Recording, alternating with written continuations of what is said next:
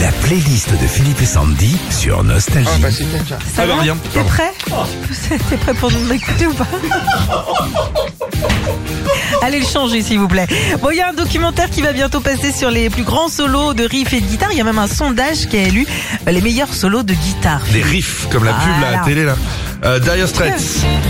Ah bah Bah oui, à la base ce tube devait rester qu'une simple maquette et le leader et guitariste du groupe Mark Knopfler a révélé lui-même que pour bien jouer la partie guitare et solo de Sultan of Swing, faut pas jouer avec un médiator mais avec les doigts directement sur les cordes. absolument. Gros ongles. La playlist des meilleurs solos de guitare sur Prince.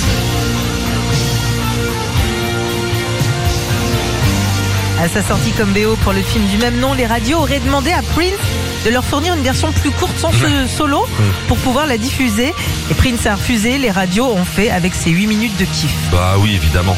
Queen. Bah oui, forcément, le succès de ce tube réside surtout dans le solo de son guitariste Brian May qui encore aujourd'hui est d'accord pour dire qu'il ne sait pas ce qui lui a pris à l'époque d'improviser ça. Il a bien fait. Ouais. Les Eagles. Oh là là. Leur plus grand tube dure plus de 6 minutes 30 et rien que le solo de son guitariste Don Felder dure 2 minutes 10 et c'est peut-être aussi l'une des raisons qui fera de ce tube l'une des plus grandes chansons de tous les temps d'après The Rolling Stone Magazine. Et le solo de Michael Jackson sur Beat It. Oh putain. C'est Eddie Van Halen, auteur du tube Jam au 84 qui joue ce solo de plus de 20 secondes.